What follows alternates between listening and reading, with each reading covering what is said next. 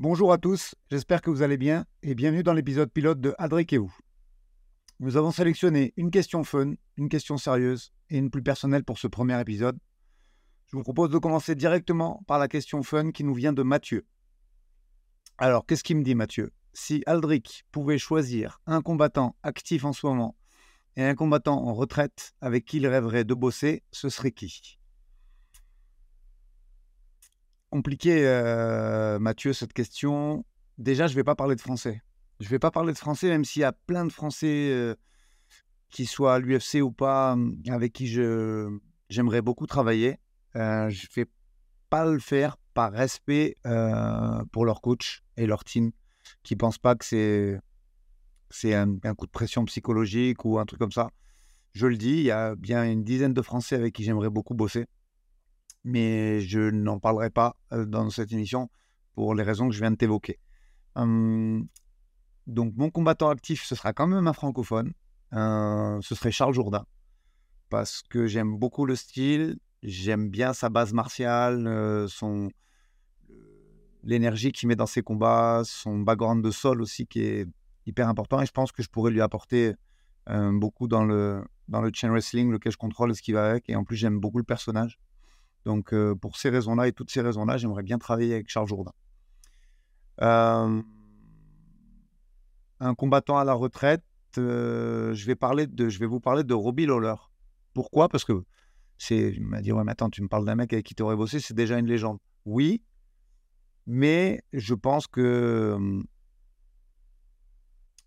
avec le background de lutte qu'il avait, avec le KO Power et les progrès qu'il a fait tout au long de sa carrière en boxe anglaise notamment, je pense que s'il s'était entraîné dans d'autres conditions, et mmh, c'était le genre de fighter qui s'entraînait que pour les, combats et, qui n'était pas très assidu quand il n'avait pas de fight. Et ouais, je pense que dans un autre environnement, Robbie Lolo aurait pu être double champ à 77 et à 84. Et ça aurait pu être une méga légende de, mmh, de l'UFC.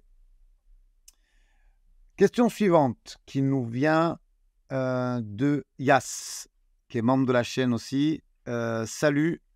Qui pour vous est plus dangereuse entre Grasso et Tchechenko Ça, c'est la première partie de la question. Et après, il me parle de 61, je développerai après. Euh, je pense que Tchechenko est plus forte que Grasso, euh, même si elles n'ont pas réussi à se départager sur le deuxième combat.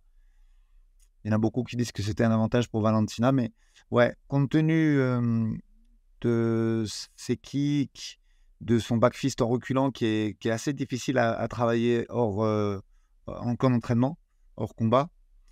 Euh, je pense que Valentina est un petit peu plus forte que Grasso, même si la différence entre les deux n'est pas énorme. Elle est gauchère aussi.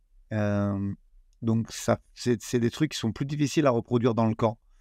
mais on serait ravi d'affronter les deux, Yash et, et voilà, c'était juste pour rentrer un petit peu dans les, dans, le détail technique des deux combattantes. Il y en a une qui est plutôt droitière avec euh, une très bonne boxe anglaise et du sol. Ça, c'est des conditions que tu peux reproduire assez facilement dans un camp d'entraînement.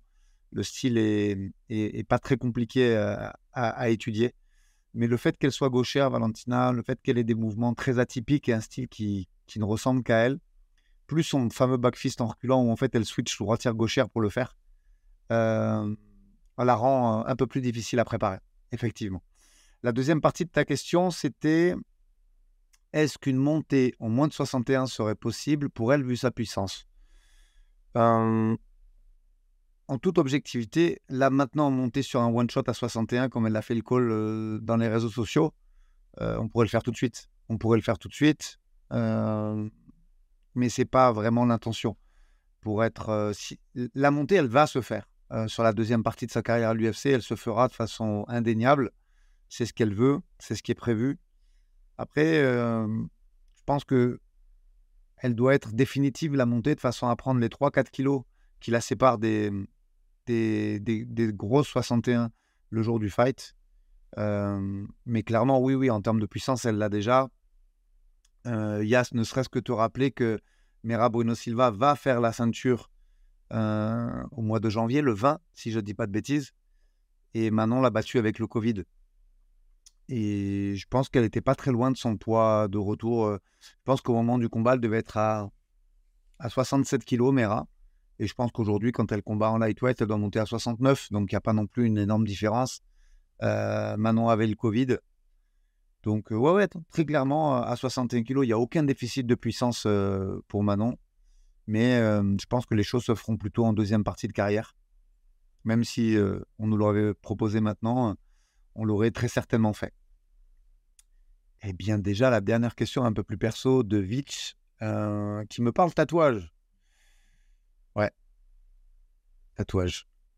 il me demande le premier et le dernier tatouage. Donc, ça va pas être super original en fait, parce que malgré la centaine d'heures que j'ai de tatous sur moi, ils se ressemblent un petit peu dans l'esprit, le premier et le dernier pour le moment, même si c'est loin d'être fini. le premier, j'essaierai d'incruster les, vidéos, les photos pardon, en même temps que je vous parle. Le premier, c'est le Colisée. Alors, pour plein de raisons, mais pour être bref là-dessus, c'est une des plus grandes œuvres de, de l'architecture romaine et de l'ingénierie, pardon. Et puis ça représente un peu la vie que j'ai choisie, c'est-à-dire que je me prends pas pour un gladiateur, mais voilà, faut se battre tous les jours pour les choses auxquelles on croit. Et c'est un peu le, c'est un peu le mindset, tu vois, depuis, depuis une vingtaine d'années que je suis dans ce sport. Et le dernier que j'ai sur la cuisse droite, c'est le Corona Muralis. Alors rien à voir avec le coronavirus. C'était une récompense qu'on donnait dans l'armée romaine qui prenait la forme d'une statue offerte aux premiers soldats qui franchissaient la muraille ennemie. Donc voilà, pareil pour être le premier à faire certaines choses, euh, le précurseur, ce genre de trucs, c'est des choses qui me parlent vraiment et que j'avais envie de et que j'avais envie d'avoir euh, en tatouage. Voilà. N'hésitez pas à, vous, à nous poser vos questions en fonction de, du nombre de questions qu'on peut prendre et, du nombre également. On essaiera de voir si on le fait une fois, deux fois, voire trois fois par semaine. J'espère que ce nouveau format un peu plus court vous aura plu et je vous dis à très vite. Tchuss